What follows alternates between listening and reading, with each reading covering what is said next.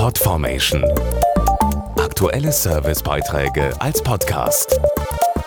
Regelmäßige Infos und Tipps aus den Bereichen Gesundheit und Ernährung. Sie heißt auch die Krankheit der tausend Gesichter, weil sie bei jedem Patienten anders verläuft. Multiple Sklerose.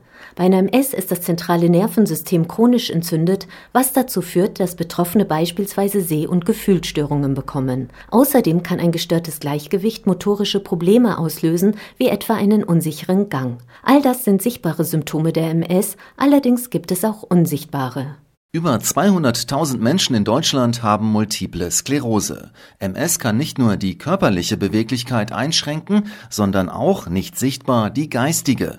Dazu die Neuropsychologin Professorin Iris Katharina Penner. Etwa 50 Prozent der MS-Betroffenen erleben auch kognitive Störungen. Diese sind aber nicht mit einer beginnenden Demenz zu verwechseln, weil die Patienten eben am Anfang eher meist eine Verlangsamung der Denkprozesse beklagen.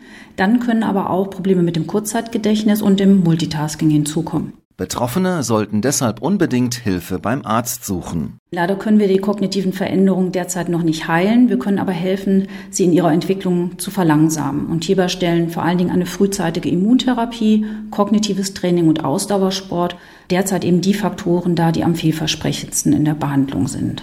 Die aktuelle Ausgabe von MS Persönlich, die MS-Begleiterzeitschrift von Sanofi Gensheim, gibt weitere Informationen und ist kostenlos abonnierbar unter service at ms-persönlich.de. Podformation.de Aktuelle Servicebeiträge als Podcast.